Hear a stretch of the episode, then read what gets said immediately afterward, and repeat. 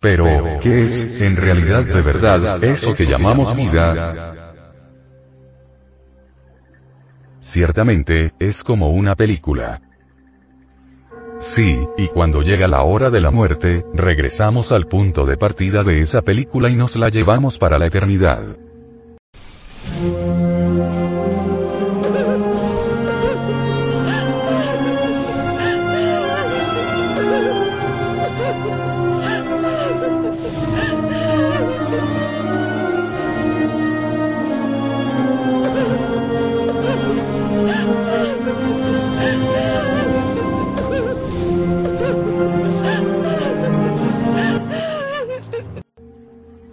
Al retornar, al regresar con este ego, uno nace con su película. Al reestructurarse con un nuevo organismo, uno proyecta nuevamente su película en la pantalla de la existencia. ¿Y qué proyecta? Su vida. ¿Cuál? La de siempre, la misma que tuvo en la existencia anterior, es decir, repite lo mismo que hizo en la pasada existencia y en las pasadas existencias. Todo eso que uno proyecta, de hecho está programado desde el nacimiento en el cerebro. De manera que somos robots programados. El ser no interviene para nada en toda esa tragedia, él no se mete en esos asuntos. El ser de cada uno de nosotros se mueve libremente en la Vía Láctea. Existen y viven aquí, en este valle doloroso de la vida, un montón de sombras, provistas de organismos físicos. ¿Y qué hacen esos organismos? Nada se mueven mecánicamente, de acuerdo con el programa que ha sido depositado en el cerebro y no digo solamente en el cerebro físico, sino en los tres cerebros. En el intelectual, en el emocional y en el motor. Y el ser, ¿qué hace mientras nosotros estamos aquí sufriendo, pasando trabajos, llorando, pasando trabajo para conseguir con qué pagar la renta, con qué comprar un traje, etcétera? Él vive dichoso en la Vía Láctea, se mueve libremente en la Vía Láctea. Entonces, ¿qué es esta dolorosa existencia que nosotros llevamos? Pura ilusión, algo vano. Con justa razón dicen los hindúes que este mundo es solo maya, que este mundo es ilusorio, que no tiene ningún valor. Necesitamos, repito, tener existencia real, porque todavía no la tenemos. ¿Alguno de ustedes se preciaría de tener existencia real? ¿Cuál de ustedes tiene existencia real? No me digan que verdaderamente la tienen. Yo no veo aquí sino máquinas que se mueven, máquinas programadas, robots programados. Nada más. Claro, siempre necesitamos dejar de ser robots, y podemos dejar de serlo. Pero, para dejar de serlo, necesitamos eliminar todos los agregados psíquicos. Eso es obvio. Así que, ustedes ya saben que tenemos que eliminar los agregados psíquicos, pero saber esto no es todo. Necesitamos dejar de crear nuevos agregados, y diariamente los estamos creando, al no digerir las impresiones. Necesitamos digerir las impresiones, transformarlas en fuerzas distintas para no crear nuevos yoes, y necesitamos digerir las viejas impresiones, las que dieron origen a los yoes que actualmente tenemos. Eso es posible a través de la autorreflexión evidente del ser y de la eliminación. Cuando uno digiere las viejas impresiones que están depositadas en los cinco cilindros de la máquina en forma de hábitos, emociones inferiores, pensamientos negativos, instintos depravados, abusos sexuales, etc. Entonces desintegra esos elementos inhumanos, lo cual es obvio. Así que, no solamente hay que digerir las nuevas impresiones que llegan a la mente, sino también las viejas impresiones y se digieren, repito y aclaro, auto-observándonos de instante en instante, de momento en momento. Necesitamos ejemplos y los voy a poner. Supongamos que de pronto, estamos celosos. Un hombre descubrió que su mujer tiene otro hombre, y claro, el yo de los celos salta ahí. ¿Qué hacer? Descubierto, hay que comprenderlo, eso es obvio.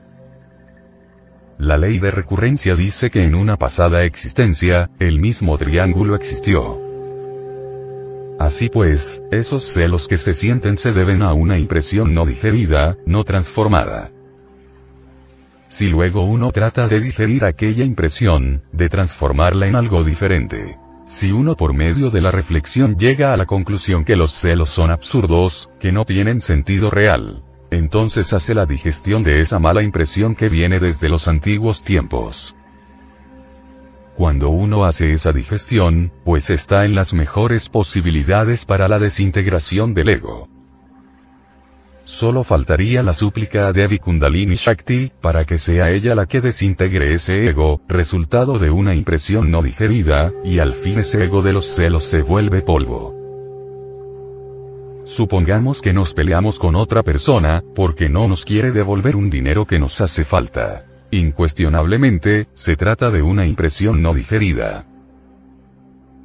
Si en el momento en que fuimos a cobrar el dinero no nos lo quiso pagar el deudor y sentimos una gran contrariedad y el deseo de pelear con ese caballero, entonces debemos ser lo suficientemente comprensivos al llegar a casa a meditar, y así, estando en paz, por medio de análisis reflexivos hacer la digestión de esa mala impresión.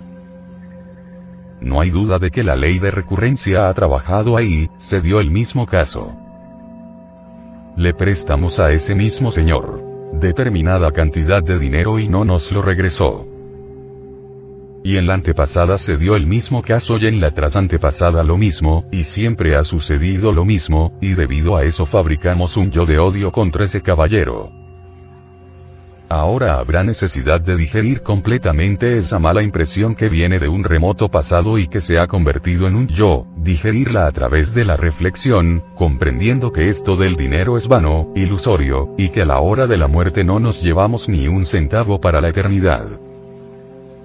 Cuando ya nos hemos hecho conscientes de eso, entonces suplicamos a Devi Kundalini Shakti que desintegre ese ego, que no es más que el resultado de una serie de impresiones no digeridas y es claro que la Madre Divina lo volverá polvo y quedaremos libres de esa mala impresión.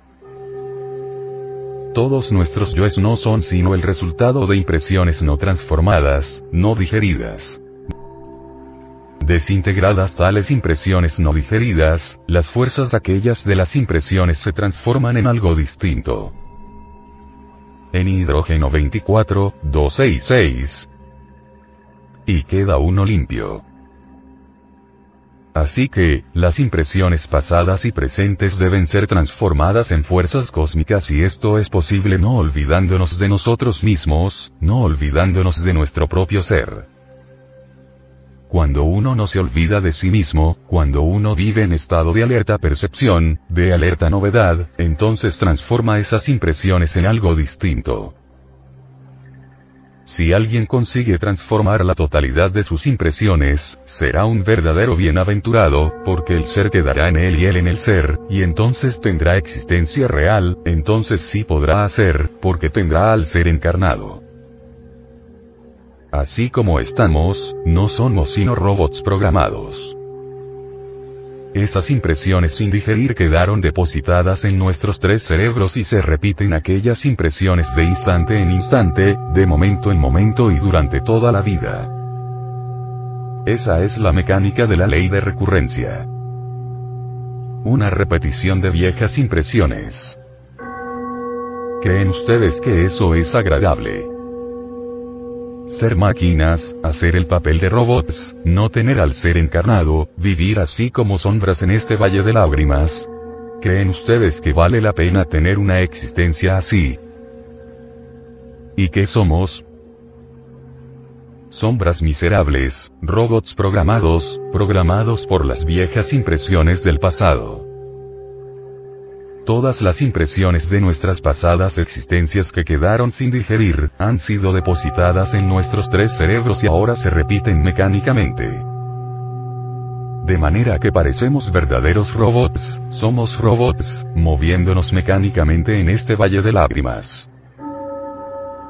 ¿Hasta cuándo van a querer ustedes vivir convertidos en robots? ¿Hasta qué año? ¿Hasta qué fecha? Reflexionen en esto, mis queridos hermanos, porque verdaderamente es una lástima ser robot. Hasta aquí mi cátedra. Y ahora sí, antes de cerrar esta enseñanza, conviene que los que quieran hacer preguntas las hagan con la más entera libertad, y los que no estén de acuerdo, que digan por qué no están de acuerdo. Pregunta. Cuando una impresión ha sido transformada y pasa de hidrógeno 48 a hidrógeno 24, y después a 12 y hasta 6, puede continuar de hidrógeno 6 a hidrógeno 3. Respuesta. Sí puede continuar, para nutrir a los cuerpos existenciales más elevados, y hasta hidrógeno 1 puede llegar. Téngase en cuenta que no solamente se pueden crear los cuerpos astral, mental y causal, sino que también puede uno darse el lujo de crear los cuatro kayas. El Nirvana Kaya, el Sambhoga Kaya, el Adikaya y el Dharma Kaya.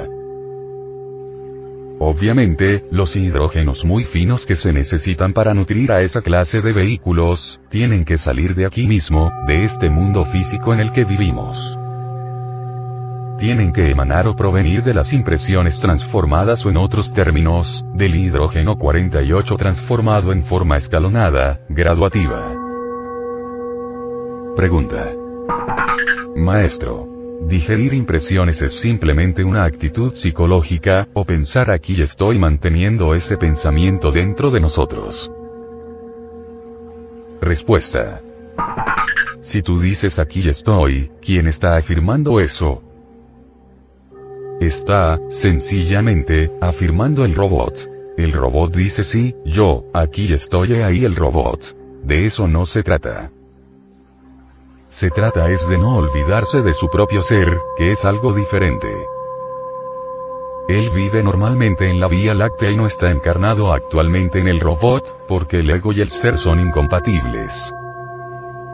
Se trata es de no olvidarse del ser. No se trata de afirmar al robot, sino de afirmar al ser, que es distinto. Pregunta. Venerable Maestro. Ya que es el cuerpo humano o la máquina, la que puede digerir las impresiones, ¿cómo las digiere un desencarnado? Respuesta. ¿Y qué tienen que ver los desencarnados con la cuestión de los robots? Es mi pregunta, nada más. Respuesta.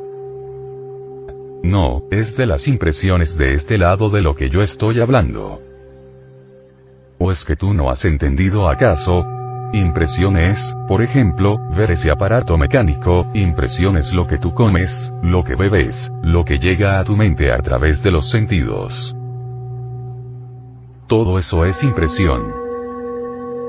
Impresión es existir, es vivir la alegría, la tristeza, lo que nos trae preocupaciones, lo que nos trae anhelos, lo que nos trae esperanza, lo que nos trae desesperación. Todo eso es impresión.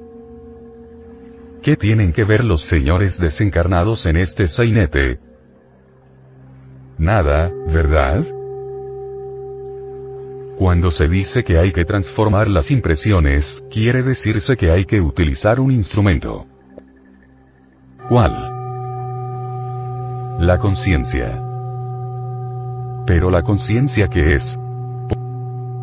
¿Por qué existe? La conciencia es del ser y cuando uno no se olvida de su propio ser, obviamente la conciencia está funcionando. No olvidarse de su propio ser, es extraordinario. ¿Por qué existen los ángeles caídos? Porque se olvidaron de sí mismos un instante, tiempo más que suficiente como para ir de cabeza al precipicio. Al decir no olvidarse de sí mismos, significa no olvidar a su ser interior profundo. A eso me estoy refiriendo, en forma enfática, y debe entenderse a la luz de una psicología experimental, revolucionaria. ¿Alguna otra pregunta? Pregunta. Venerable Maestro. Una persona que nunca ha experimentado al ser y que jamás ha accedido a este tipo de estudios, ¿qué actitud psicológica debe tomar para no olvidarse de sí mismo y reafirmar al ser? Respuesta. La personalidad debe volverse cada vez más pasiva, a fin de que nos tornemos receptivos. Cuando uno se torna receptivo, va sintiendo cada vez más al ser, a través de su centro emocional superior. Por eso está escrito. Bienaventurados los limpios de corazón, porque ellos verán a Dios. Hay que limpiar el corazón para que haya entendimiento emocional, mucho más elevado que el entendimiento cerebral. Cuando hay cerebración, por muy grandiosa que sea, resulta muy pobre ante el entendimiento emocional. El entendimiento emocional le permite a uno experimentar al ser. Aquí les estoy enseñando, pues, cómo se logra el desarrollo del entendimiento emocional, que se va desarrollando cada vez más conforme vayan limpiando el corazón, es decir, conforme vayan eliminando los agregados psíquicos. Si al principio solamente existe el entendimiento emocional en una forma meramente residual, incipiente, a medida que vayamos desintegrando el ego este entendimiento emocional se irá haciendo cada vez más puro, más apto. No olvidemos al ser, pongamos siempre cuidado al corazón, que sea limpio, y así, en realidad de verdad, no crearemos nuevos egos. Pero mientras nosotros nos olvidemos del ser, las impresiones llegarán a la mente y quedarán sin digerir. Entonces éstas se convertirán en nuevos yoes o fortificarán a los yoes ya establecidos en los cinco cilindros de la máquina orgánica. Eso es obvio. Pregunta. Venerable Maestro. Algunas veces, por ejemplo, sentimos que está actuando el yo de la ira.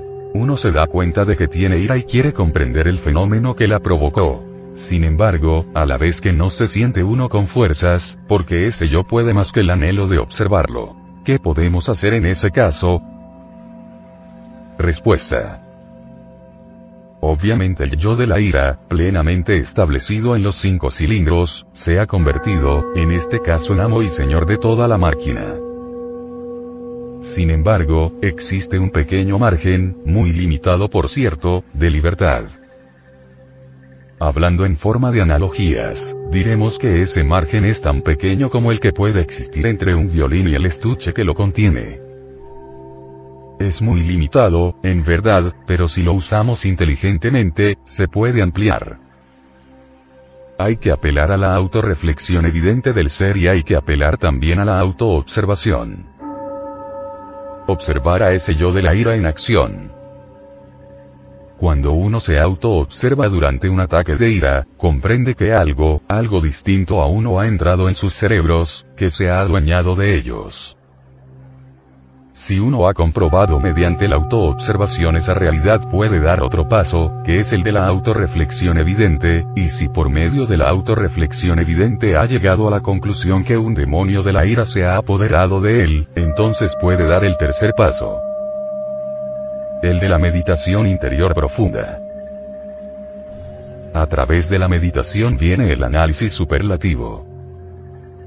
Hay que arrojar luz sobre esa faceta, hacer claridad en la mente sobre lo que acaeció para que surgiera la ira, y se llega a descubrir entonces que ese yo de la ira tiene otras raíces, puede ser el amor propio.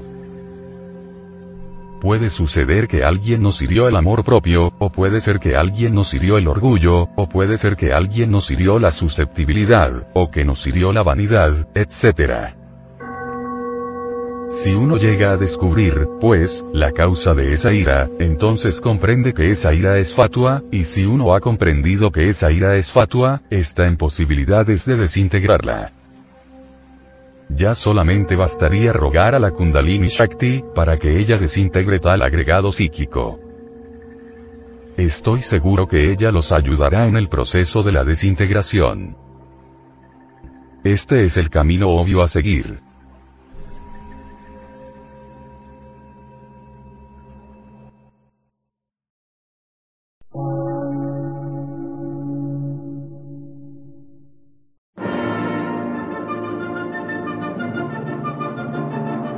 Emisora, gnóstica, transmundial. Por una nueva civilización y una nueva cultura, sobre la faz de la Tierra.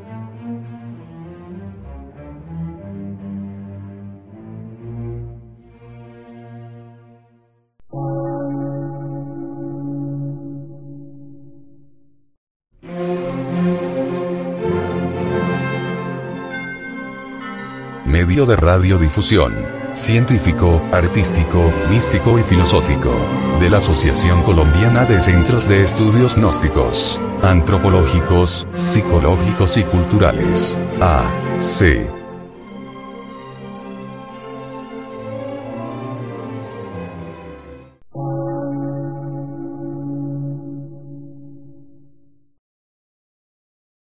Lectura en movimiento. Difusión sin fronteras.